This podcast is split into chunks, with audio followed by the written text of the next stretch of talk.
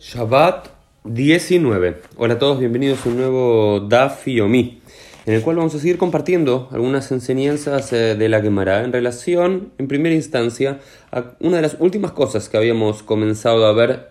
al final de la página 18b, que tenía que ver con el principio de Beit Chama y Ombrim Ein Mohrim, que no se le vende a, los no judíos algo justo antes, a los gentiles justo antes de Shabbat, no sea cosa que las personas carguen en la vía pública y sería como si uno está cargando, pero Beit le había dicho que una vez que sale de la puerta de la casa es responsabilidad del no judío y no hay ningún problema porque sobre ellos no reposa la prohibición de cargar objetos públicos, objetos en el dominio público en Shabbat.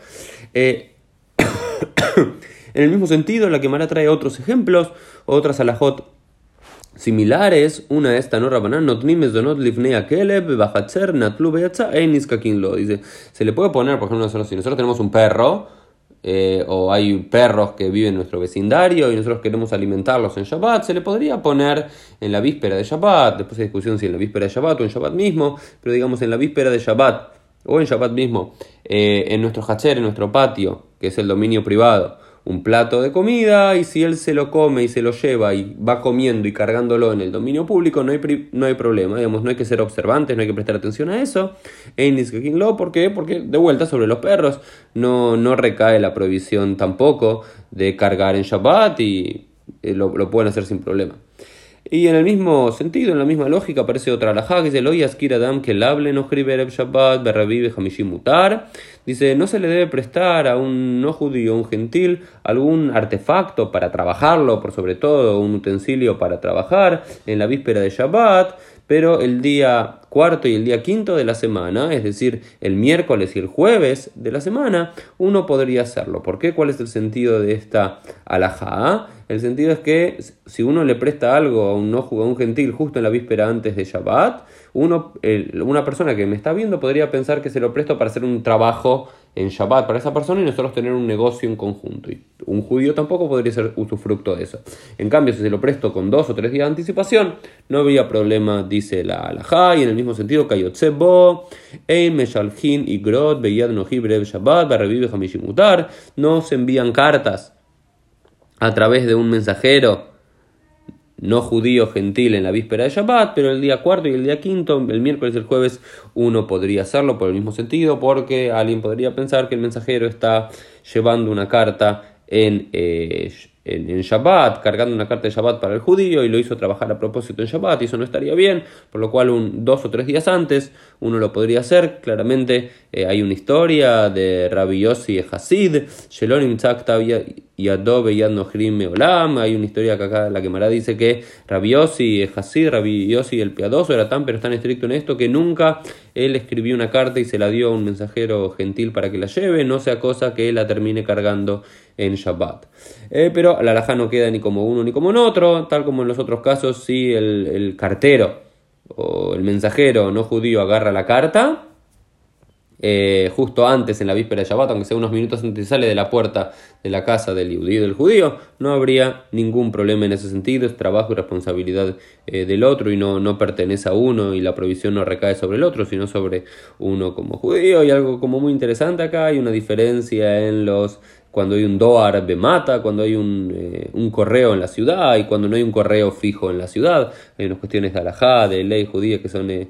diferentes, pero lo que es interesante acá decir que bueno, ya había eh, sistemas de correo bien asentados, por lo menos en Babilonia ya en el siglo III o IV, habría que ver un poquito la historia cuando se inicia el correo allí, sabemos que en Roma era muy popular, pero bueno, acá lo, lo, tenemos. Y otro de los puntos que aparece también aquí con este concepto es Ein, Mafligim, Basfina, Pajot, Mishloshai, Amim, el Shabbat. Eh, uno no debería subirse un barco tres días, sino hasta, sino por lo menos tres días antes de Shabbat, que significa el jueves o el viernes uno no debería subirse un barco en Shabbat, el miércoles uno podría, Bema de Barima Burima, que hace referencia a esto, le daba Reshut, esto es por si uno quiere salir a pasear o algo que no es una obligación y demás, Abal le dar mitzvah, ya perdame, pero si es por una mitzvah, si es para cumplir un mandamiento y demás, incluso en la víspera de Shabbat uno podría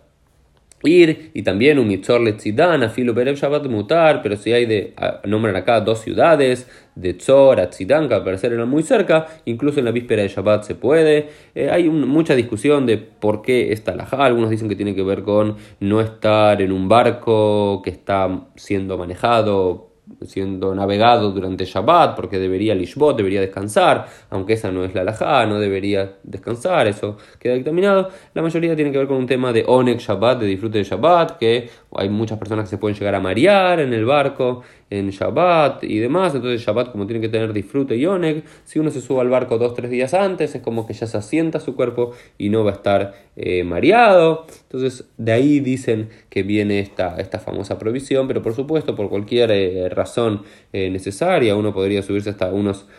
minutos antes de Shabbat y no hay problema que el barco siga navegando durante Shabbat. Otra de las cosas que traen en esta gran lista que se debería empezar unos días antes de Shabbat es Ein Tzarina Layar Ot, Shel Nochrim Pachot Yamin de Shabbat. Si uno está en guerra y uno tiene que sitiar una ciudad, em,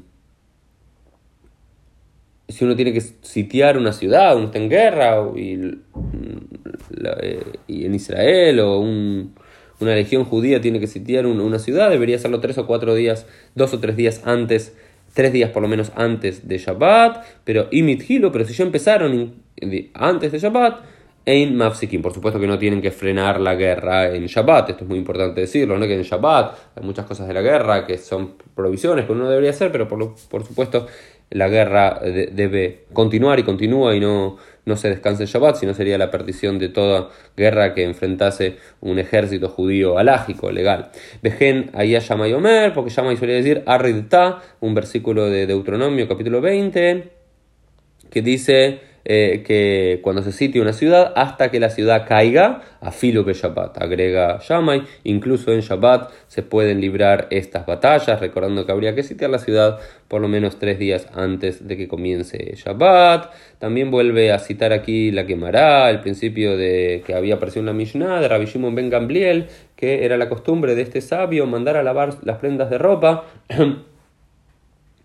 Eh, tres días antes eh, de Shabbat de vuelta para que lavar las ropas. Es una de las tareas prohibidas en Shabbat. Entonces, para asegurarnos en primera instancia que el no judío no va a lavar las ropas especialmente para nosotros en Shabbat, entonces por lo se lo da tres días antes. Y acá hace una diferencia bastante interesante entre que tres días antes le manda ropa blanca, pero dice Utsebuim a Shabbat, pero las ropas eh, de colores, incluso en la víspera de Shabbat, desde el jueves a la noche o el viernes a la mañana, se las puede mandar porque acá hay un principio que es interesante hasta nuestros días. Es Lamadnu, Kashim Lejabasan y Otermina Y de aquí de sus palabras aprendemos eh, que